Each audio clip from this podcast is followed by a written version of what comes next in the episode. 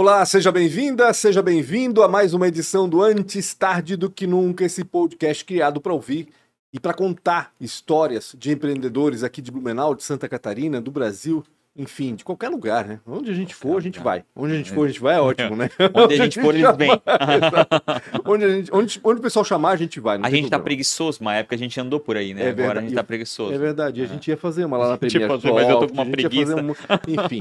Aliás, a gente devia fazer um evento, Rafa. Vamos fazer um evento. Uma gravação ao vivo aí, com dois podcasts gravados ao vivo, Muito chamar o pessoal para assistir, fazer um... Ótima ideia. Olha só, quem quiser Ótima patrocinar, ideia. já fala com a Xana e com a Lara no arroba podcast ATDQN e a gente vai fazer um Excelente bem bolado. Ideia. É uma boa. Excelente eu acho que era ideia. uma boa, marcar os três anos. Chamar anos, todo mundo que participou pro evento, bater um papo, fazer um network, como tomar café. Boa. Boa. Boa, sensacional. Antes da gente apresentar o nosso convidado de hoje, eu quero que você se inscreva aí no canal Antes Tarde do Que Nunca do YouTube. Aciona a sineta para saber quando as entrevistas são publicadas, é sempre terça e quinta-feira, às sete da noite.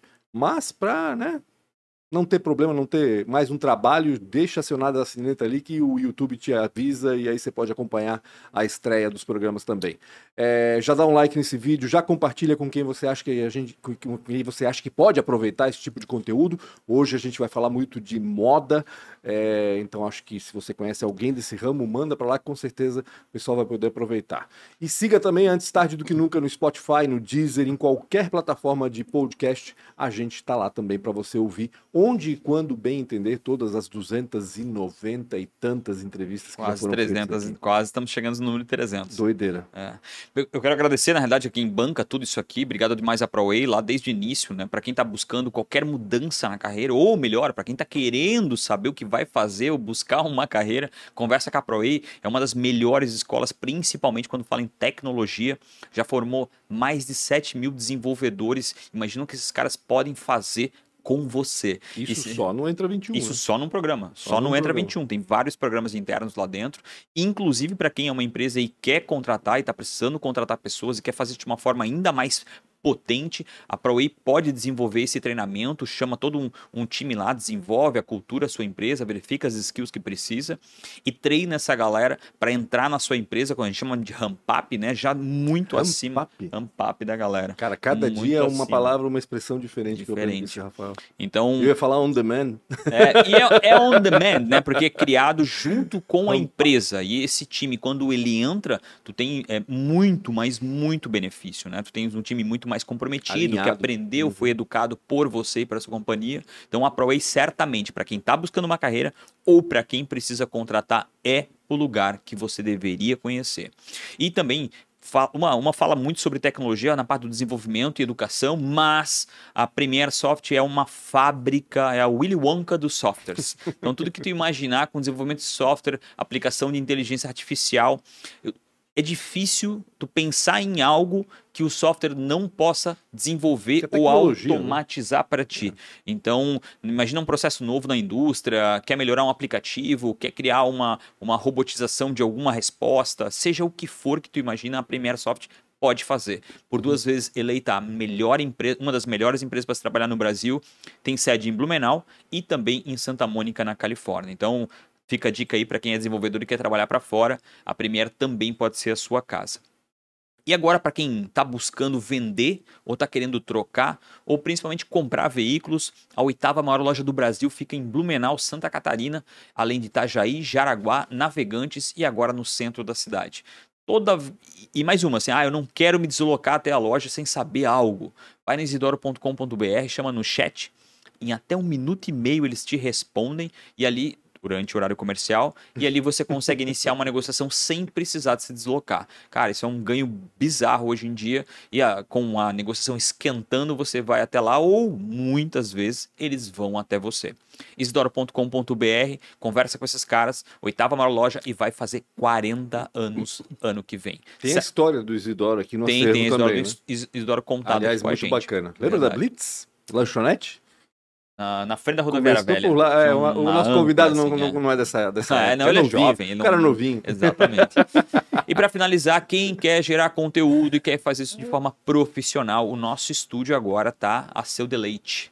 Então você pode, através do arroba podcast fala com a Xana ou fala com a Lara, vão desenvolver algo que caiba dentro do teu orçamento e funcione para sua marca ou a sua empresa. É, eu, eu sempre falo para as pessoas, né? Vá lá, faz, mete a cara e começa a gerar conteúdo, mas tem marcas e empresas que não pode fazer isso de forma amadora, não pode atravessar aquele hiato ali, aquele começo que às vezes fica muito feio para a marca e para a empresa. E para essas pessoas para essas marcas e empresas, a gente agora consegue fazer a locação do jeito e da forma com que você sempre sonhou. Quer fazer um podcast, quer só uma, gerar uma, uma, um, um, conteúdo com mesa, sem mesa, com TV, da forma com que você achar, a gente oferece isso para você. Podcast ATDQN, vai no direct lá, vai atender tanto a Xana quanto a, a, Lara e mais de 100 pessoas que trabalham aqui atrás, quase ninguém vê. Cada luz aqui é uma pessoa acendendo e apagando. E vão conversar com vocês e desenvolver isso para o melhor, ou, ou, falar melhor através da sua marca. Com, falando em marca, hum. esse cara é, é o especialista Tem do especialista. É verdade. Em 1930, eu acho que ele estudou na Itália, algo assim, tá? Já passou é. por algumas marcas conhecidas. Hoje a gente vai falar de moda, como eu falei. Quem tá aqui com a gente é o Marcos Marchetti. Marchetti, forte. né? Mais conhecido como Marchetti. Marchetti. É... Eu sempre esqueço a ordem das letras e do número da empresa, Marchetti. Tu vais me dizer qual é a empresa que tu tens hoje, me conta. Hoje é a 2MT. 2MT. É só lembrar de moto, né? MT é, na é, sequência é, faz... do, dois, duas rodas, MT, moto, fica muito mais fácil. dois MT, então, Marquete, mas ele já trabalhou para tanta marca, a gente vai saber da história desse cara agora aqui, a partir de agora, né? até próxima... a história do cogumelo. Isso vai ficar mais pro finalzinho, cogumelos. mas tem até a história falaremos do cogumelo. de cogumelos, falaremos de bicicleta e de cogumelos. Tudo bem, Marquete? Tudo bem, Pancho, Rafael, muito obrigado pelo convite. É uma honra estar aqui com vocês. Tantas pessoas importantes que fizeram é, grandes trajetórias passaram por aqui e Mais uma vou tentar mostrar um pouquinho desse rol agora. É uma, uma honra, um prazer estar aqui. É vamos falar um pouquinho da, do que gente, eu tenho aí. A pra... gente fica evitando de chamar os amigos, vamos falar assim, ah, só porque amigo tá lá, aquela coisa toda, mas não adianta, né? Quando o amigo merece, ele quando tem que merece, estar aqui também. Né? aqui também. Principalmente quando teve banda junto. Né, Exatamente, tocamos juntos na adolescência. Na adolescência. e Você, bem adolescência. Se vocês mesmo. querem vergonha, leia, pesquisa Pancho e Marquete no Google e a banda. Não é, vai é, aparecer. É, oh, tá no YouTube, tá? Eu vi, é a coisa mais. Não tinham nem desenhado ainda o logo do Google. Não vai aparecer absolutamente nada. Isso tá aqui, ó, na então, memória. Então, melhor. Eu sei que vocês são amigos, muitos de vocês são amigos do Punch do Marquete, então manda para nós, porque a gente vai colocar aqui para vocês. Quem tem esse acervo tem, maravilhoso, tem, tem, manda para nós tem, aí. Tem alguns registros perdidos aí. Tem, hein, Qualquer foto, tá? Qualquer foto é. a gente vai fazer para passar vergonha aqui. Né, Maurício Zip? Maurício Zip Maurício tem? Da Schornstein? Da Schornstein. Ele era, era o nosso baixista, baixista da nossa banda. Meu Deus. Era o baixista da banda. Só piora essa banda. Um virou cervejeiro, o outro estilista e outro jornalista. É. Fantástico. Meu, que doideira, né? Que como, É que, como é que começou essa tua história, cara? É... Nascesse em Blumenau. Sou de Blumenau, nascido é em Blumenau. no Alto Vale, né? Marquete tem famílias no Alto Vale, em Birama, em Rio dos Cedros, e tem uma parte da família em Gaspar. Uhum. A minha raiz é da família de Gaspar, Gaspar. é uma família grande que veio para o Brasil e se separou, cada um foi para uma região. É, bom, a, a moda, né, ou por que a moda? Eu, desde muito jovem, desde adolescente, garoto, eu sempre fui, tive uma, um grande interesse por questões de comportamento e estética. Né? Então, desde muito jovem, eu até comentei contigo antes, eu me lembro muito bem que eu tinha uns 13 anos e eu ia numa festinha de escola e eu queria vestido bem. Então eu fui... Era o ápice ser é, convidado para uma festinha eu da fui, escola, cara. Eu fui com a minha mãe no Pontinho, na Alameda. Nossa, foi com a mãe no Pontinho, olha só. E eu me lembro de ter comprado uma calça da Fiorucci verde militar de veludo cotelê. Aquela, aquela minha calça cara. da Fiorucci foi assim um Eu acho que essa um calça marco. hoje ela voltaria na moda, cara. Voltaria na moda. Ela não serviria mais em mim por um, uh, questões óbvias, mas voltaria na moda. Então, meu interesse com a moda ele sempre começou muito cedo. Eu gostava de me vestir de forma diferente, uhum. eu gostava de participar de movimentos é, culturais, uhum. de skate, de banda, de uma série de coisas, e todos eles relacionados com criatividade, uhum. com uh, transgressão, né, que marcam legal. esses movimentos. É, e daí começou a surgir esse, esse interesse pela moda, né?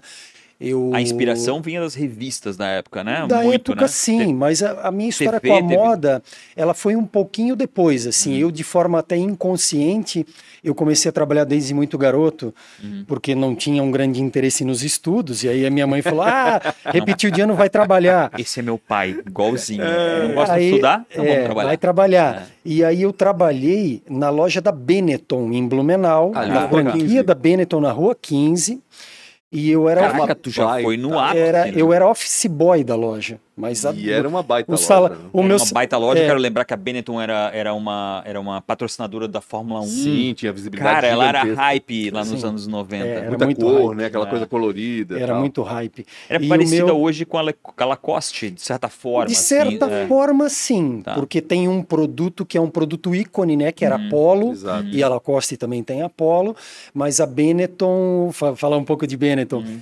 Ela se destacou porque tinha um grande publicitário, que foi um dos maiores da área da moda, que era o Oliviero Toscani, que é o cara que, ele é italiano, Italiano. E ele é o cara que criou aquelas campanhas da Benetton, da freira dando a, eram a amamentar para criança negra, Caraca. de duas mulheres se beijando. de- Então ele, é. ele marcou muito e ele tinha uma revista Chocava, chamada né, Colors. Exato. Ele tinha uma revista muito importante de design, de moda, de comportamento chamada Colors, né? Então a Benetton ela, ela se destacou muito durante décadas por esse comportamento e por esse marketing que tinha, né? E como é que tu foi parar na loja aqui trabalhar como Boa. office boy? Eu fui trabalhar na, na loja porque a minha tia ela foi contratada como gerente. Eles A precisavam, é, a Lib, isso. Ali no basquete, claro. E eles precisavam de um office boy né? E a minha mãe falou: esse cara tem que trabalhar. E eu fui. Ele tem o perfil, vai. É, vai, vai, vai, vai, vai, perfil, vai. não gosta de estudar e tal, vai trabalhar. Isso que idade tu tinhas? Eu tinha 14 anos. Tava no Santo Antônio ainda, tava 14 estudando, anos. É, Ah. durante aquele momento de turbulência do então. Santo sim, Antônio. Sim, sim. Como é que foi esse bacana. período? Quanto tempo tu passou lá? Bom, no Santo Antônio, Não, Na não, no- Benetton. na Benetton. ah, na Benetton, ah, foi um ano e meio, alguma Uhum. coisa bem breve. Gostou? Foi interessante, foi uma experiência interessante. Eu faltava às vezes, Normal. não vinha trabalhar. A tinha- tia gerente? Tinha, tinha gerente, facilitava. O meu salário ficava lá para comprar as Também. polos coloridas. Mas foi uma experiência legal. É, mas não foi ali exatamente que eu comecei a trabalhar com moda. Né? O meu início com a moda, ele se deu depois que eu servi o exército. Uhum. Eu trabalhava no banco, no Bradesco, Uhum. e quando eu comecei a trabalhar, eu me engajei bastante no trabalho. Eu queria Entendi. crescer, queria Uhum. prosperar e queria ganhar grana No Bradesco, isso. E, e no Bradesco. Eu- Isso com 16, 17, 18 anos. Uhum. E antes do exército já estava no Bradesco. antes do exército. Foi depois da Benetton eu fui trabalhar no Bradesco. E eu me lembro que trabalhar nesses grandes bancos na época, assim, era, um, era uma super Era uma carreira, profissão, né? era uma super carreira. profissão. Então eu já me imaginava gerente, diretor de área bancária, né, aos 18 anos. E de repente caiu a bomba, vai servir o quartel. É, inclusive tem uma história muito engraçada que o meu avô, o Odorico Marchetti, ele é Hum. um pracinha já falecido, né, Uhum. combateu na Segunda Guerra Mundial. E quando eu peguei o quartel, eu fui lá, vô, me ajuda, tal. Tira dessa. me tira dessa. E eu fui com o meu vô lá no 23º Batalhão e o comandante nos recebeu, né? Ô, seu Marquete, herói da pátria, fez Meu. todo um, Sim. um negócio positivo e depois falou: não, o seu neto vai ter que servir. É e aí óbvio. ele olhou pro meu vô, olhou pra mim. Tu vai servir, né? Eu tá bom, Eu, vou eu, servir eu o quartel. desconfio que teu avô combinou isso com ele, tá? Eu acho também. Pra te convencer, tipo, é, ó, pra viu? me Não sou eu que tô falando, ó, É. são eles que estão dizendo. Então, o que, que aconteceu? Foi um momento muito engraçado, porque eu tinha deixado aquela minha vida criativa e rebelde de lado para começar a trabalhar, e de repente aquele mundo lá que eu estava visualizando, ele desmoronou com a entrada no quartel. Eu servi durante um ano, e quando eu voltei para o banco, eu estava totalmente deslocado. Hum. Os meus superiores já não estavam mais lá. É, que a rotatividade é muito É. grande, né? E eu tinha uma característica que sempre eu levei comigo, eu Aham. levo desde criança, que foi buscar me vestir bem. Eu Uhum. sempre gostei de me vestir bem com roupas diferenciadas e eu era cliente da Happy Man aqui em Ah, Blumenau. é. Na rua Nereu Ramos. ali. Isso, na famosa Happy Man da, da Rua Nereu. Ramos. E Acabou indo trabalhar lá também. acabei recebendo o convite para trabalhar lá e comecei a trabalhar de vendedor, vitrinista. E depois a Rap, o grupo Rap, na abertura do Shopping Neue Market, Uhum. eles compraram a franquia da Fórum. Uhum. E como é, Fórum. eu era o cara mais jovem, assim, do time da Happy Man, falaram, cara, tu vai pra Fórum, porque tu Uhum. tem um comportamento mais jovem, mais jeanswear. Cara, tu trabalhou na Fórum. E aí eu montei a loja da Fórum no Shopping Era só Market. gente incrível que trabalhava na Fórum. Cara, eu, eu comprei muito na Fórum na época. Eu acho que eu gastei tudo que eu tinha na Fórum, tá? Porque, meu, era aquela Que loja. bom, aquela loja né? era uma loja bom assim, incrível, cara. me eu achava. proporcionasse bons finais de semana com, Certamente. Dinheiro bom, com comissão. É. com uma boa Que idade comissão. tinha quando foi pra Fórum? Eu tinha 20, an- 21 anos, aproximadamente. E ali na Fórum eu me deparei com um universo novo e aí realmente eu comecei a enxergar o que eu queria, né? Moda, Eu comecei a ter treinamento com a Fórum eh, em hotéis de São Paulo, Cara, convenções Uhum. em águas termais de São Paulo e essas convenções da Fórum e dessas poucas marcas que existiam no Brasil Sim. nos anos 90 eram eventos gigantescos que eles traziam todas as equipes das lojas do Brasil inteiro e a gente ficava uma semana numa imersão, aprendendo o que que era tendência e vendo desfiles, conhecendo de produto, tudo com o Tufi Dueck em pessoa explicando para nós toda a É, história isso. das pesquisas, das tendências. E aí eu olhei aquilo ali e falei, cara, eu quero trabalhar com esse negócio. Pô, é, é área criativa, é dinâmico, tem oportunidade de viajar, conhecer coisas novas e ainda ganha dinheiro. Pô, eu quero trabalhar com esse negócio. E foi ali que eu comecei a me interessar de fato com a moda. Primeiramente, eu busquei um curso. Eu falei, pô, tá, onde é que eu vou estudar moda? Eu fiz um curso no Senai de modelagem industrial. Isso onde? Então, eu, aqui em Blumenau, Ah, é? no Senai de. Blumenau. Os Senais s- eram pra treinar as pessoas pra dentro da companhia, né? Pra dentro da empresa, né? Em- fábrica. É, então eu cheguei lá no Senai para fazer o curso de modelagem industrial, eles me ensinaram como é que fazia o molde de uma camiseta. Aham. Eu falei, não, tudo bem, legal, mas e daí? Como é que eu viro, como é que eu viro um estilista? Como é que eu crio coleções, né? E não era esse o objetivo, né? O É um choque de objetivo O era objetivo esse, do curso, no é, caso. é, né? o O- objetivo é do um curso não era realidade, né? Naquele tempo, em 1993, 94, que foi quando eu fui para a Itália, não existiam cursos no Brasil de moda. Uhum. Não existia nem o curso da Santa Marcelina, que foi o precursor Sim. dos cursos de moda no Brasil, né? O único curso que existia era o Senai Cetict do Rio de Janeiro, Sim, que era antiquíssimo, que né? também e era um curso né? técnico de indústria, mas de alto nível. Tem muitos empresários e profissionais que se formaram lá. Vários daqui. E aí eu comecei a perguntar para alguns conhecidos, estilista da Dudalina e tal, que eu tinha proximidade com a família e conhecidos, e acabei chegando no Instituto Europeu de Design em Milão, que era uma escola de moda. Eu falei, caraca, fiz contatos, uma amiga me ajudou a fazer os contatos com eles. Eu falei, Tu cara, já tinha viajado pra fora do Brasil nunca alguma tinha vez? já Nada. viajado para fora do Brasil e nunca tinha pego um avião.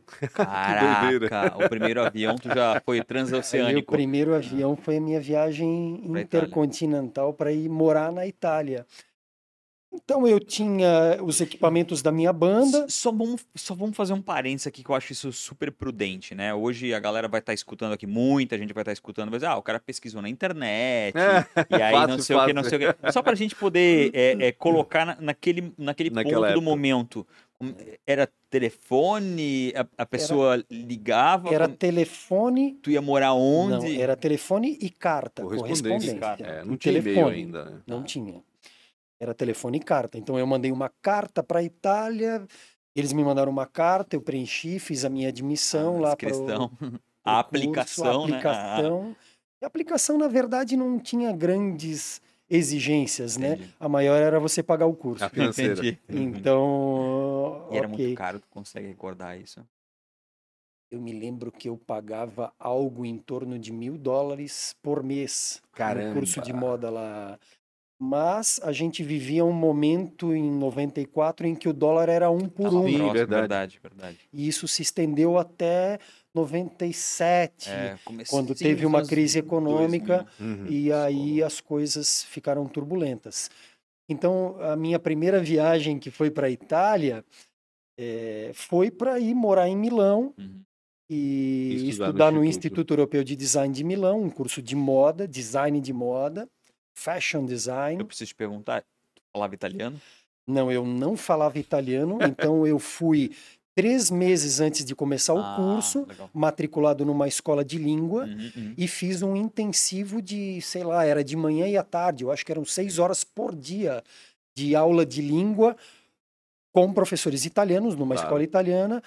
E, e você estava na Itália, né? Então, Funcionou. rapidamente eu Aprendi. né? aprendi a língua, comecei a ler, escrever e falar uma certa velocidade, até pela similaridade Uhum, do italiano ali, português é, e do italiano. Uhum. Nas experiências de Happy Man, eu trabalhei em balneário e atendia los gringos, entendi, com a tá. remera de la Costa Roja e todo esto. português. Então, com portunhol e com português do Santo Antônio, Ah, vamos fazer essa entrevista em Português portunhol. do Salvador Tamanini, né? é, isso, Tamanini não, com um pouco de portunhol. pronto. Claro. E aí fiz esse intensivo de língua italiana para poder começar a faculdade, um curso superior de quatro anos no Instituto Europeu de Quatro Design. anos? Eu ia, Quatro dizer, eu ia perguntar isso agora. Quanto tempo durou o curso? Era uma graduação. Quatro anos, então. era uma graduação. É uma graduação superior. Completaste? Completei. Olha o Marquete. Completei. completei. Virou um rapaz Pasme. disciplinado depois. Pasme, eu até estava falando para o Rafael Pasme, é, foi a- o momento em que mais eu me dediquei aos estudos, de fato foi quando eu fiz o curso na Itália. Que legal. que realmente, é, devido a uma série de fatores, né? Uhum. O empenho que eu tive, a, a luta financeira que foi para me manter lá, então todos esses fatores me levaram a mudar o mindset e falar não, agora é, agora tem que É, é acontecer, tudo ou nada tem aqui, que né? acontecer. Trabalhou em paralelo? Imagino que sim, né? Para bancar. Aí sim, aí eu mais. cheguei em Milão, fiz o curso, comecei a estudar no Instituto Europeu de Design. eh, e rapidamente algumas empresas aqui da região tomaram conhecimento que tinha um cara de Blumenau estudando moda na Itália. Uhum. Eh, eu já tinha e sempre tive a vida inteira uma amizade com a família do Dalina Uhum. e eles me contrataram para fazer pesquisa na Itália logo no primeiro ano que eu comecei a estudar. Que massa. Isso fazer. me ajudou a me manter financeiramente e começou a abrir o meu leque de conhecimentos, de pesquisa. Claro. Assim, Teu eu, portfólio, né? o meu tava trabalhando numa portfólio, empresa já. trabalhando é. para a Dudalina. A Dudalina na época era uma fábrica É, e não uma sim. marca. É Sim, verdade. verdade. Era diferente, era uma Verdade. indústria. E ali começou, eu, a pesquisa era fazer fotos de vitrines e de feiras em Milão, Florença, como Aham. eu fazia fotos, revelava as fotos Imagina, em, em papel e montava um book com fotografias e despachava por correio para Ele eles. falou que fazia fotos, eu, eu- na minha cabeça, É. eu, eu olhava ali no celular fazendo. Não. Cara, Não, na câmera, precisa, como precisa colocar É, sempre no tempo, numa né? câmera, eu tinha uma Nikon FM2 Nossa, clássica. com é, Uma objetiva. não, com que tira o reflexo é o Ah, uma, um filtro. o filtro É, esqueci agora o nome, mas enfim. Ia lá na frente das lojas. Porque daí tira o lá- reflexo da vitrine. tira o né? reflexo da vitrine. Eu Isso, comprei a isso. câmera ia fotografar, aparecia o reflexo, não aparecia a roupa. Exatamente. Então, um filtro polarizador. Polarizador. É isso aí. Uhum. Ah, Eu. É, Aí, pô, come... Fotógrafo, né? fi- fiz a. pre- E aí também eu comecei a me, especi- me interessar por fotografia. Então eu comecei a fotografar, revelava, pô, só saía reflexo nas vitrines. Ah, um polarizador. E comecei a gerar materiais para a Dudalina e depois para mais alguns projetos também. É, O Senai. Eu vim numa das viagens, no meu segundo ano de curso, eu vim para Blumenau, que a minha família é toda de Blumenau, Uhum. eu sempre morei em Blumenau, e eu vim a Blumenau passar 15 dias de férias e me chamaram no Senai para conversar e tal. Moda, como é que é esse negócio, né? E a- o Senai era totalmente voltado para a indústria. Sim. Ah, como não? Eu estudo lá, eu faço isso, aquilo. Cara, tu consegue montar um curso pra gente no Senai e dar aula? Eu devia estar aqui 30 dias. Eu no segundo dia eu cheguei, fui falar com o pessoal do Senai. No sexto dia estava lançando o curso de moda. O De duas primeiro, semanas. o primeiro curso de moda do Senai fui eu que ministrei. Que legal. É assim, muito rapidamente. Sim, imagina. E eu ministrei baseado no meu plano de curso da Claro, Itália, né? Eu claro. trouxe lá, fiz Sim, um bem bolado, uma olhei do, do os programa. dois anos que eu já tinha aprendido alguma coisa, eu montei um curso de moda para o Senai. Que legal. E continuei trabalhando também como consultor do Senai durante alguns anos, fazendo é, programas de educação à distância. Uhum. Eu levei o pessoal do Senai para a Itália para uma viagem internacional, a comitiva Paraná, Santa Catarina e Rio Grande do Sul, Uh, onde nós fomos em várias escolas de moda na Itália, na França, visitar para eles é, estabelecerem relações uhum. e possíveis parcerias. Uhum. E quando uh, eles voltaram, eles falaram: cara, a gente vai fechar parceria com o Instituto Europeu de Design, que é a escola que tu estudas. Eu falei, oh, que legal e tal. E veio, uh, e nisso vieram as pessoas da área de expansão do Instituto Europeu, vieram para Blumenau, Uhum. foram ao Senai e falaram: tá, vocês já sabem alguma coisa. Cara, a gente sabe isso daqui que o Marcos Marchetti montou para nós. Eles olharam. É, É o nosso programa. interessante, é parecido com o nosso programa. E aí o Senai De certa teve forma, tu durante. iniciou toda essa trajetória, inclusive da moda do Senai aqui. É, ah, com É, certeza. Ah, pode-se pô, final, é. dizer que eu fui um dos precursores e fomentadores do movimento de moda e de ensino de moda. Porque isso poderia Na até região acontecer, e- mas ia demorar muito mais. Ia demorar um pouquinho Ah, mais, ia acontecer naturalmente, mas eu fui uma porta de aceleração e de entrada para o Senai e para algumas empresas. O Marquete, tu chegasse, o nosso tempo passa rápido É, eu ia demais. olhar E tô- agora, É, é. não, então é, é, quero tentar apressar um pouco, mas é, tu trabalhaste para para moda na Itália depois? Eu é, trabalhei eh, na Itália como assistente uhum. em- no final do curso. Eu felizmente eu me apliquei e fui estudioso, né, Aham. Pancho? E com aquela minha rebeldia e transgressão que eu carregava da infância, eu fiz um trabalho muito legal de conclusão de curso, um TCC que foi muito elogiado. Eu me formei com a melhor média da minha turma entre italianos e japoneses, e realmente o último ano foi é, fantástico meu de estudos, e isso me proporcionou alguns estágios. Uhum, Eu fiz estágio com o Romeo Gilli, que na época era um estilista muito importante uhum. no cenário italiano, e depois fiz um estágio no ateliê Gianni Versace, um Olha. estágio de seis meses, e eu só criava loucuras.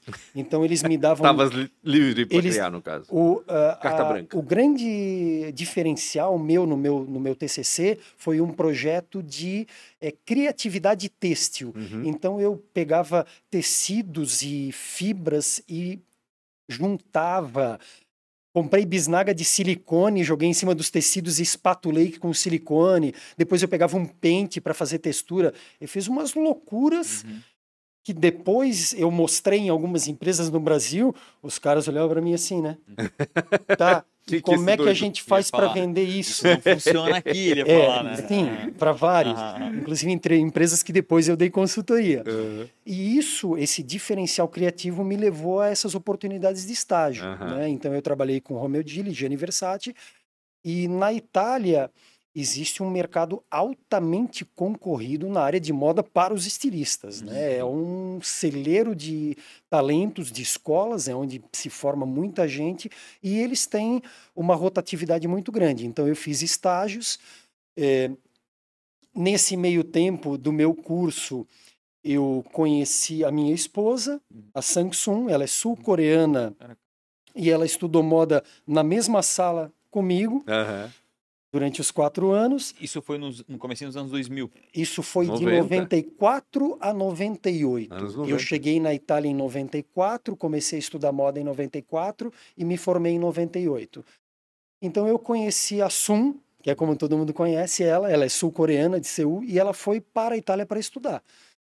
Vocês E a gente começou- se casaram lá? Aí isso, a gente começou a namorar, e aí o namoro foi, e ela ficou grávida do nosso primeiro filho. A língua de vocês é, é o Italiano. É o italiano? Ah, Hoje é o português, tá. mas durante muito, Durante o namoro, muito tudo era tempo, italiano. e até quando nós viemos para o Brasil foi italiano. Então nós casamos, tivemos, tivemos o nosso primeiro filho na Itália durante o curso. No último ano, Caramba. Ela engravidou. ela engravidou, terminar? Os dois fazendo TCC e ainda. Isso, e ela grávida, e ela grávida. Então foi assim uma Pauleira. Foi, tu foi um herói, mas ela também foi uma heroína, Foi uma né, cara? heroína também. é. E aí é, nos formamos, lindo, eu fazendo estágio e buscando uma colocação Uhum, bacana na uhum. Itália, e essa colocação não chegava, né? Claro. Eu fiz um estágio, Até é dois, três. falou, né? O mundo inteiro vai pra lá. o mundo né? inteiro tá lá. E eu tava lá com uma criança, um recém-nascido, meu filho, e a gente precisava viver, se virar, Claro, ganhar grana. Para botar comida na mesa. E é, Lá tu era só mais um. eu era lá. Aqui tu era O cara Um- que foi pra lá. um é. diferenciado. É, Eu tinha um pacote É, único, é. né? Então surgiu um convite da Coach em 1999 Uhum. para trabalhar com a Coach. Na época, a Coach ainda era de propriedade dos antigos donos de Brusque, Não era da. Da o Jorge Cousani e a Lila Cousani. Uhum. E quando nós viemos, eh, e viemos para o Brasil para fazer entrevista na Coach, Uhum. né? E quando a gente chegou na Coach com um portfólio de recém-formados na Itália, foi uma loucura, né? Imagina. Eles no. No mesmo Não dia deixaram tá, nem sair da fábrica. não, no mesmo dia tá, vamos começar quando, tal. Não, a gente mora na Itália, tal. E a gente trabalhou com a Coach durante quase dois anos, morando na Itália. Eu e a Sun desenvolvíamos os desenhos, a Hum. pesquisa e vínhamos para o Brasil, para Brusque, para desenvolver os protótipos e fazer as provas e montar a coleção. Fazer a troca de mão. E aí a gente montava a coleção na Coach e voltava para a Itália, né? Nesse meio tempo, a... o grupo Menegotti adquiriu a Coach. Uhum. Nós permanecemos com o grupo Menegotti durante mais algum tempo. E eu recebi um convite de uma outra empresa que é a Naguchi, Uhum. que é Ah, uma Naguchi. empresa têxtil aqui de Blumenau. Uhum. E me fez um convite Lá do muito Garcia, né? isso. Isso. Na Vamos época eles estavam começando a se destacar. Eles fizeram um convite irrecusável Uhum. E eu me desliguei da coach, a Sum permaneceu na coach e eu assumi a direção criativa da Naguchi. Caraca. E naquela época nem se sabia o que, que era de fato uma Verdade. direção criativa. Foi uma aposta pra ti também, né? Foi uma aposta para mim, foi uma aposta para ele. ele, com certeza. E essa aposta ela Deu certo. deu certo. Eu fiquei durante quase oito anos, foram sete anos lá, né? e alguma Aham. coisa como diretor criativo. E a gente tirou a Naguchi de um, um- de uma abrangência regional, vendendo em atacados em Indaial e Brusque. A gente posicionou a marca a nível nacional, massa.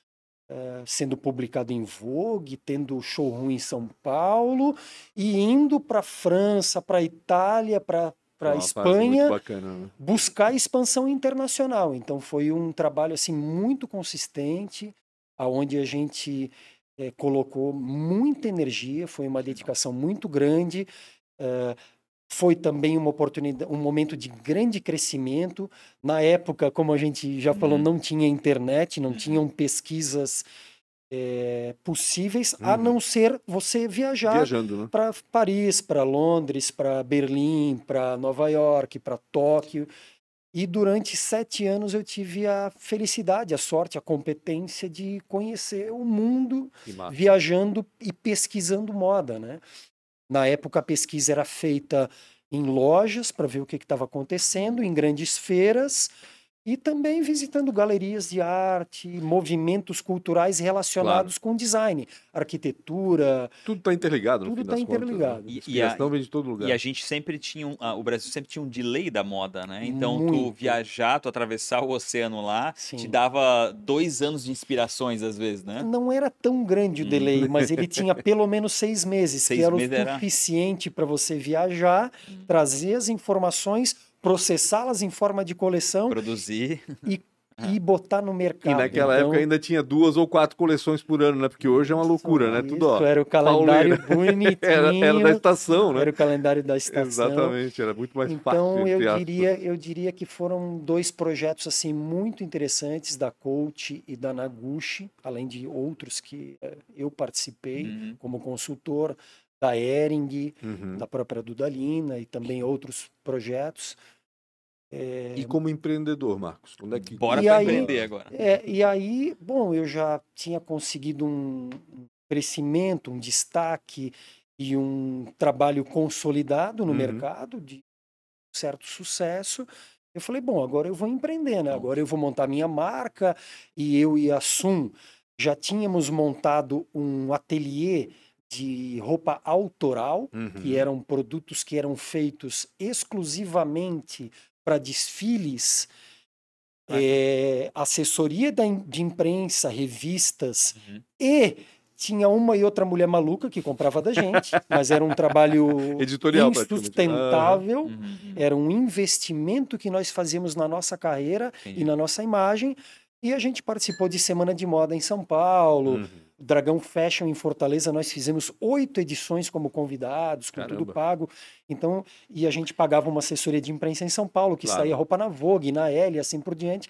Então, nos posicionamos como criadores no cenário de moda Uhum. com a Marcos Sum.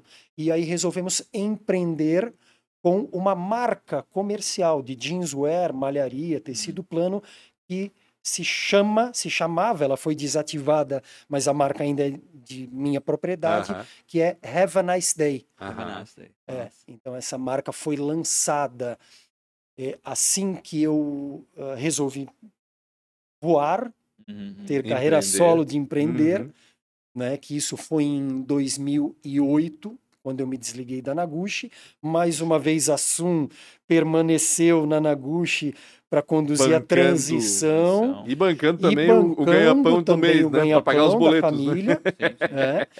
E aí eu empreendi nessa marca junto com o ateliê de moda autoral, Aham. que era um, uma loucura, um, Sim, algo imagina. muito, muito conceito para a época, Uhum. tanto regionalmente quanto no Brasil. E aí montamos a Have a Nice Day, Uhum. Criamos coleções e operamos a marca durante aproximadamente quatro anos. Uhum. É, montando loja em Blumenau, a gente tinha loja ali onde é que era o... Quando fechou o Kikibush, Sim, ali na Alameda. saudoso. Kikibush Uhum. de Blumenau, a casa de Flamingo. embutidos e frios do lado da Flamingo, quando eles fecharam, Ah, nós fizemos a reforma e inauguramos a loja e o ateliê. ali. E aí eu tive loja em Balneário Camboriú, eu tive 20 representantes pelo, Brasi- pelo Brasil. Caramba. e tomou um tava corpo. indo tudo muito lindo, porque nós éramos bons criadores. Uhum. É, e como bons criadores, nós não éramos bons empresários. Entendi. É, e chegou um momento que a operação começou a ficar muito difícil financeiramente, Uhum. insustentável. Nós cometemos Crise em on- 11, 12, veio 13 uma ali, crise né? difícil Pro de têxtil, mercado. principalmente.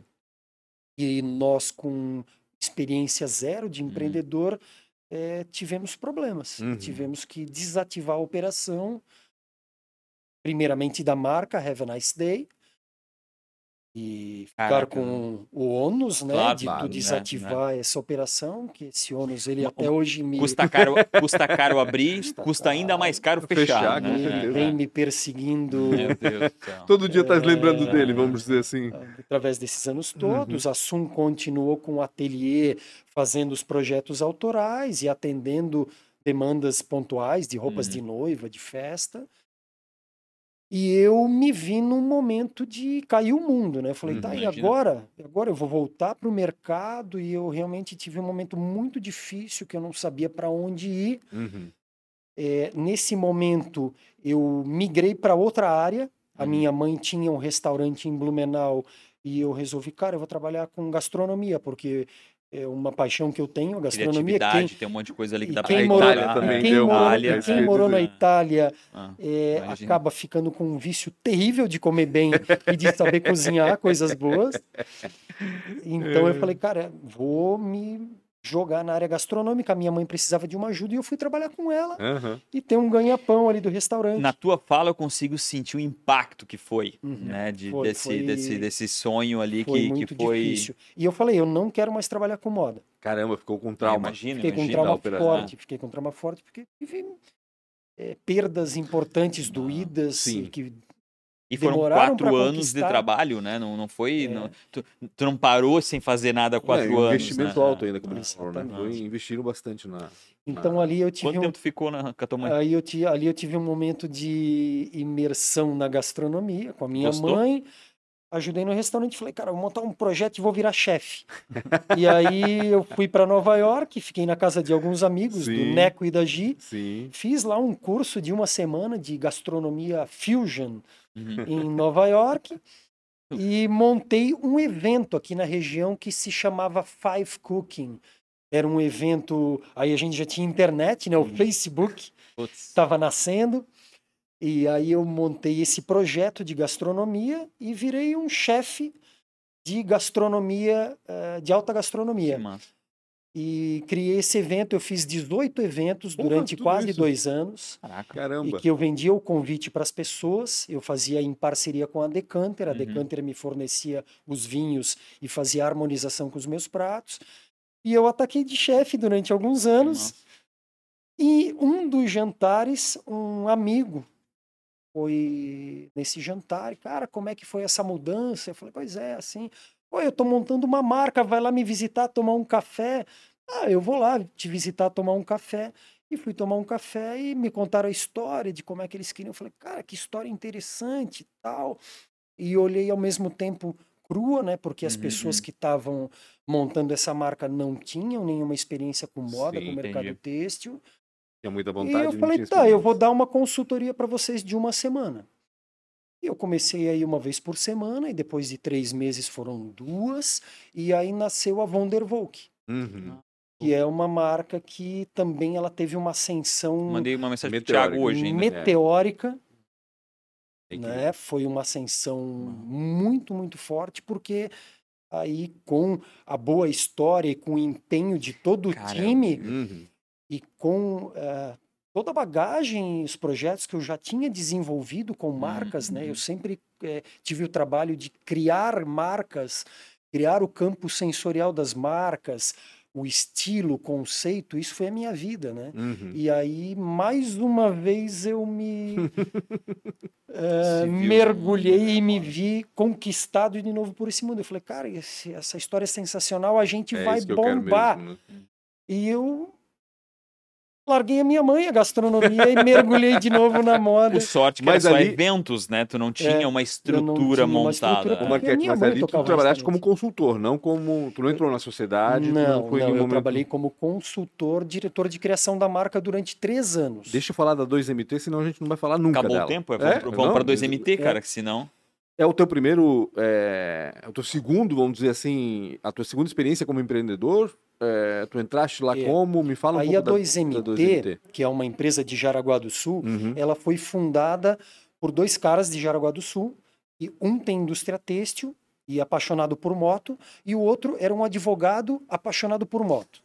Os caras, não, a gente tem que montar uma marca premium para a galera que gosta de moto e tal. E aí, na minha saída da Vondervolk, eles me chamaram e me Uhum. contrataram como consultor da 2MT, Uhum. para criar uma marca premium motor style. Uhum. Faz Aí todo come- sentido. Começamos a criar marca e lançamos coleção, começamos a, a abrir mercado, né? Em boutiques, em motocafés, lojas que tinha Premium, moto e Bem tinha um nichado, boutique. né? E aí a gente percebeu isso no primeiro e no segundo ano, que o funil ele era muito, muito, muito estreito. Uhum. E aí veio a pandemia Ah, pois. né? Nesse meio tempo, eles me convidaram para integrar a sociedade. Uhum. Hoje nós somos quatro sócios na 2MT. Ah, os dois fundadores, eles não participam Não estão mais na diretamente operação. na operação, eles Uhum. são sócios Uhum. e participam estrategicamente das reuniões do Mais em conselho. conselho, assim, né? Isso. E eu e o Maurício, que é Hum. o sócio que também entrou depois, Hum, é, um que pouco são, antes estão de na mim, operação que mesmo. estamos na operação. né? E aí veio a pandemia, nós tínhamos a venda para lojas, isso também é, parou, parou, né? Parou, fechou, e o mercado Já era um mercado estreito. e Já era- nesse momento já era- ele, já era um funil- ficou negativo. Já era um funil com um buraquinho quase imperceptível. E com a pandemia ele virou inexistente. Né? E agora, o que, que nós vamos fazer? Mercado online, loja online, e aí nós migramos para o online Uhum. com a 2MT e começamos a mudar o foco, porque as pessoas, as- a nossa temática de motociclismo e de ter um produto principal, que é a camiseta, a t-shirt, Uhum. ele acabou ficando repetitivo Uhum. e nós começamos a abrir linhas de produtos básicos e agregar novos produtos. E hoje a 2MT é uma empresa que ela tem é, três pilares de sustentação e de negócios. Ah, né? Não depende só de motociclista, pelo menos. É isso. Não, não depende Mudou, de motociclista pivotou, né, como a mesmo, gente chama. Quais porque são esses três pilares? Me conta. é, o pilar da venda online ele permanece, é um Uhum. pilar importante dentro da 2MT. Nós temos uma linha de produtos básicos premium. Uhum. A grande maioria dos produtos eles são em algodão sustentável com certificação BCI. Nós nos especializamos num produto de alto padrão Uhum. dentro da malharia. E temos a venda na internet com diferentes linhas de camisetas, de bermudas, moletom, polo, Moda básica. moda caso, principalmente básicos em grandes cartelas de cores? Uhum. e prezando uma qualidade premium e principalmente com produtos lavados, Uhum. que são produtos que são feitos em algodão cru, puro. Uhum. Você costura o produto e depois esse produto pronto ele vai para uma lavanderia que faz o tingimento, os beneficiamentos para encolhimento. Isso caracteriza é uma característica, característica premium do produto, né? Esse é um pilar, né? Os Esse é um dois- pilar da venda na internet. O outro pilar, ele se originou da nossa própria história, que foi o início com o motociclismo. Quando Uhum. nós começamos a fazer as camisetas e o nosso, um dos nossos sócios, ele deixou a advocacia e começou a correr de moto no Caraca. Superbike, Uhum. a gente começou a estabelecer um networking com fábricas, marcas de moto. E algumas marcas começaram a nos pedir para fabricar camisetas, né, para eventos e assim por diante, a BMW, Promocionais. Uhum. de certa forma promocionais, mas assim, Premium. sempre premium, Claro, porque são marcas, marcas que têm um top, né? nível de Que exigência precisam alto. de coisa. Então nós começamos a atender algumas companhias e, e, e nos destacar pelo produto, pelo design. Então aí veio todo o que a gente construiu e o que eu construí também como cultura de produto, Uhum. de design, e começamos a surpreender essas companhias com um produto que até então eles não tinham visto. Um produto que estava com um desenho muito bem feito, com um conceito altamente alinhado com as suas propostas de Uhum. identidade de marca, qualidade premium. Então a gente começou a se destacar nesse mercado e esse hoje é um pilar, eu diria que é o mais importante hoje da nossa empresa, em termos de faturamento. Nós somos fabricantes eh, e criadores de linhas de produtos de várias companhias, BMW, Mini, Triumph e assim por diante, todas marcas premium Claro. Da área automobilística e de motos. Aham. E nós criamos tanto produtos que se referem ao dress code, que é a Uhum. uniformização para essas companhias, né? Sempre eh, nos destacando por fornecer um produto muito alinhado com moda e com design e deles, com né? vanguarda, que são Uhum. os valores dessas, dessas companhias. Então, as uniformizações a gente começou a desenvolver com essas marcas e projetos lifestyle, que a gente chama. Uhum. Ah, por exemplo, vai lançar um modelo de carro novo, eles querem uma coleção cápsula da BMW M3. Para aquele carro Ou querem uma específico. coleção Uhum. cápsula dos 40 anos da moto GS, BMW. GS. Então a gente começou a produzir para essas companhias é, coleções de moda Eu- eu- alinhadas com o Eu vou propósito ser super deles. sincero contigo, é um super oceano azul, tá? Porque é, esse tipo de, de coleções corporativas, elas geralmente estão na mão, e, e aqui não é um insulto, mas é uma de, de empresas que têm baixa qualidade é, é, criativa. E, É, e- geralmente, e aí fica um produto Meia que, boca. que não conversa com a porra da marca, sabe? Então, Aquela conversa com boca, algumas é. marcas, mas não conversa É. com outras marcas. é, é diferente, né? Você atender um cliente como uma BMW, por Isso. exemplo, e você sentar na frente do diretor, dos gestores e falar de moda Uhum. com um embasamento como eles têm em relacionado ao produto deles, que é o carro. têm, isso. Uhum. Então a gente consegue ter um diálogo Massa. de alto nível e eles percebem que o produto que será fornecido terá os diferenciais que eles esperam. Legal. Então a gente eh, vem se destacando nessa área, né? Eh, por outro lado, é uma área muito difícil porque o nível de exigência e a peneira ela é Uhum. muito fina, então para Uhum, você uhum. chegar ao ponto de atender e ser homologado por Uhum. uma companhia dessa, você passa por eh, tá. muitas e muitas isso, etapas é, e imagino. aprovações e é, é, é um é longo caminho, mas é esse tipo de recompensador. empresa, Para finalizar, o terceiro pilar que faltou. O terceiro pilar que a gente atua é fazendo private label de malharia, Uhum. porque nas companhias a gente faz uma infinidade de produtos, desde Sim, terno, imagino. camisas sociais, eh, suéteres, gravatas. O que o está- vendedor da loja está vestindo o que a provavelmente foi companhia desenhado por vocês precisa, a gente faz. Aham, Que aí eu utilizo o meu networking de trabalho de negócios de moda. sim. Para o private o label, PL. que é fabricar malharia para marcas de São Paulo, do Uhum. Rio, de Santa Catarina, eh, são produtos que nós fabricamos. Então, Uhum. nós verticalizamos. A gente compra os fios de algodão, de poliéster, elastano, nós tecemos as nossas malhas, tudo com um sistema 100% terceirizado. Uhum. A nossa empresa ela tem somente a inteligência É um hub. Uhum, uhum. e a operação de recebimento das matérias-primas, controle, e no final, quando o produto está pronto, ele é, vem para dentro da empresa e ele é Entendi. despachado para os. Controla a matéria-prima, distribui para produzir e depois para distribuir. Tempo total e tu tem que fazer. Nem falamos dos quatro- cogumelos. é. História é essa do cogumelo? Bem rapidamente. Tem um minuto pra falar. A história do cogumelo é que quando eu morei na Itália, eu tenho Hum. um grande amigo que é o Lélio, um fotógrafo, e a família dele mora em Courmayeur, que é na montanha, no Mont Blanc. E eles têm uma tradição nas montanhas de caçar cogumelos porcini e trufas. E eu fui algumas Cogumelos vezes. comestíveis, tá, gente? Cogumelos Não- comestíveis, não- não- obviamente. Não, não confundam. Não confundam e não, nunca, cons- nunca consumam cogumelo sem ter certeza Pelo da amor sua de Deus, identificação. Pode dar problema grande. Então eu tive essa experiência na Itália. Eu fui várias vezes com a família dele pegar cogumelos, e era aquela festa quando caçava os cogumelos, a mãe dele Era um limpava, evento. fazia uma baita comida. E alguns anos atrás, através do Instagram, eu comecei a ver uns caras no Rio Grande do Sul e na Serra Catarinense, um biólogo e um outro cara também que trabalha com agrofloresta e tal. Uhum. Os caras postando, ah, chama o cogumelo portini. Pô, eu comecei a seguir os caras e falei, E não é tem, né? pode? Não tinha, pelo não menos. tem, não tinha. E ah, eu comecei a seguir os caras e ver, porra, em Urubici, não sei aonde, serra tal, porque os cogumelos portini, eles são cogumelos micorrízicos. E eles só Eu acontecem. Eu também, mas eu aprendi depois.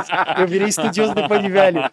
E esses cogumelos, eles nascem nas raízes dos pinos adultos, já com Entendi. bastante idade avançada.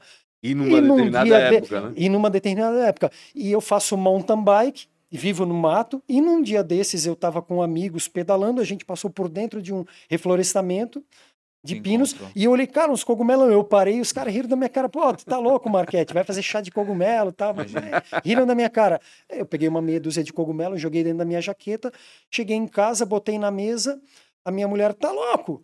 E eu fui na internet, comecei a ver os YouTube dos caras lá, eu falei, cara, é o cogumelo portini. Isso Que fazem homem corajoso. três, É. quatro anos e desde então eu venho caçando cogumelo selvagem. E tem um perfil no Instagram por isso, né? Tenho Como é que é o Instagram. perfil? É Zaca Underline o Funguista. O funguista.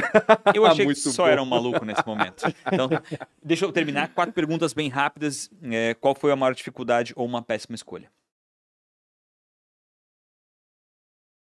Dificuldade, péssima escolha. É, assim, eu, hoje eu, com a experiência eu venho aprendendo a arte de dizer não para algumas coisas. Tu tinhas dificuldade E de esta isso, é. dificuldade me acompanha durante muito tempo Tamo e junto. felizmente Eu também tô aprendendo isso. Felizmente, Depois de agora, velho, eu tô depois que aprendendo. eu eh, novamente empreendi Uhum. e tenho a felicidade e a sorte de ter sócios muito pé no chão, coerentes e que me vêm me ensinando muitas sim. coisas de ser um empreendedor. Hoje comecei a criar a- o hábito e a arte de dizer não para algumas situações. É importantíssimo. Eu também, eu tinha muita dificuldade e hoje eu vejo o é. quanto é importante a gente saber dizer não. Em várias situações, né? É isso aí. Durante a tua jornada, tu teve contato, né, ou às vezes não, com muita gente que tu admira ou que te inspirou. Quem são ou quem é? Ou quem foram? Ah, assim, pessoas que eu, me- que eu admiro e que me inspiraram, eu tenho uma em especial que faz parte da minha história de moda, né? Que é o Hélio Fiorucci, o fundador da Fiorucci. Então Uhum. lembra lá da minha Pô, primeira calça. calça, com 14 daquela anos. O de Hélio. Fiorucci, o Hélio Fiorucci é presidente do Conselho do Instituto Europeu de Design de Milão. Olha, E ele me entregou o diploma de formatura. que bacana. cara. Então isso legal. foi um momento assim Fechamento ímpar. ali, né, É. cara? Foi um, movimento, um momento ímpar da minha história, assim, que eu levo com muito carinho, muito orgulho. E as minhas inspirações vêm da minha família, Que legal. do meu avô, da minha mãe, que me deu um apoio gigantesco sempre, da minha esposa, dos meus filhos, dos meus amigos, que eu considero família, né? Então, Hum. eh, eu faço tudo Nossa. pela minha família no sentido mais amplo da palavra. Legal. Não vale comida. Então, se tu fosse empreender em algo totalmente diferente, o que seria? Alimentação, Sem ser alimentação. Já, fal- já fez alimentação? Sem não alimentação, pode? É. já foi. Se viajasse em outra coisa. olha, em agricultura, Legal. Agricultura. Eu acho que a agricultura cada vez mais Alimentar é algo o mundo que aí, né? alimentar o Ah, mundo. Vamos criar cogumelo, rapaz. Ah, e fosse criar cogumelo, cogumelo, Cogumelo. Eu, eu sou agricultura. investidor, eu amo a- cogumelo. Eu, é, eu venho pesquisando há muitos anos agricultura urbana, os movimentos. Inclusive, quando eu tenho uma viagem para o Japão no ano que vem Uhum. e eu vou visitar É forte, algumas né? É. situações de, agri- de agricultura urbana que no Japão são altamente desenvolvidas. Uhum. Acho que é uma área promissora. E para te finalizar e deixar tu em paz, é, se tu tivesse a oportunidade ou a chance ou, ou- ou- ou- de alguma forma conseguisse se encontrar com 19 anos, o que que você falaria para esse Marquete de 19 anos. Ixi, Maria. Olha a cara se dele. afasta do pancho, tu ia falar. É, não, eu diria, eu Não diria, que, ruim eu diria que aos 19 anos o Pancho já era um bom rapaz, eu nem tanto. Ele tem uma cara de bom, ele é de um, bom era um bom rapaz, ele sempre foi um bom rapaz, eu tenho que admitir que o Pancho sempre foi um bom Tá rapaz. bom. Mas aos 19 anos, eu iria eh, dizer para mim mesmo para pensar duas vezes sempre antes de responder e tomar uma atitude. Que legal. Ter inteligência emocional. Ah, mas isso só vem com a idade É, mesmo. né? É, a mas maturidade, infelizmente os nossos aprendizados eles vêm ou com a experiência ou com as pancadas e as Com dores que certeza. você tem durante a vida. Eh, Como se diz em Itália, l'esperienza è la somma delle fregature. Fregature? Fregatura é das vezes que você se ferra. Entendi. Então a experiência é a Bem soma disso. de quantas vezes você se ferrou. É mais ou menos isso mesmo. Com essa bela frase, a gente encerra aqui. Queria, certamente você está aqui, você está aqui porque você está gostando demais. Então, não esquece de compartilhar esse conteúdo para quem você Dá acha que deve. Olha, no mínimo mais umas duas horas facilmente Certamente. aqui, porque esse extrapolou do extrapolou, então foi muito legal. Foi bacana. E se a gente tá amando, você realmente deve estar. Não esquece de dar um. Só clicar Só ali, like. um likezinho, é só clicar e não custa absolutamente nada. E compartilhar E também. com os compartilhar outros, também, que é super exatamente. importante. Se tu não é inscrito, eu sei que muita gente que está assistindo, você talvez não seja, então se inscreve. E não esqueçam de seguir nas redes sociais também, que é pancho.com.br, arroba Real Rafa Silva, arroba podcast ATDQN, os arrobas da do- 2MT. Arroba 2MT, underline, dois underlines, oficial da Legal. 2MT. O, o teu arroba, Marcos Marchetti, Marcos Marchetti, junto, normal. tudo junto. Marcus com U. Marcos com o- Marchetti com Q-U-E-T-T-I. e o do. E o do, Zaca. O do funguista do é né? Zaca, Z-A-C-A, underline, o funguista. Legal. Pra Todos no facilitar pra Instagram. ti, a gente deixou aqui embaixo, a Lara certamente Sim, deixou aqui embaixo, vida nesse momento que você mundo. tá E assistindo. eu vou deixar um recado. Dale. Manda. Que o cogumelo portini só come quem vai coletar. Essa é a regra. Ah, é? Entendi. E os convidados, claro. Bom, os convidados... Não Os convidados, para ter o status de convidado, é um estágio mais avançado. Ah, Pessoal, então tá está bom. claro aqui que ele acabou de nos convidar. Obrigado demais pra você. Tamo Obrigado. Marquete. Obrigado a todos. vocês, foi um Valeu, prazer. Obrigado. Abraço, até mais.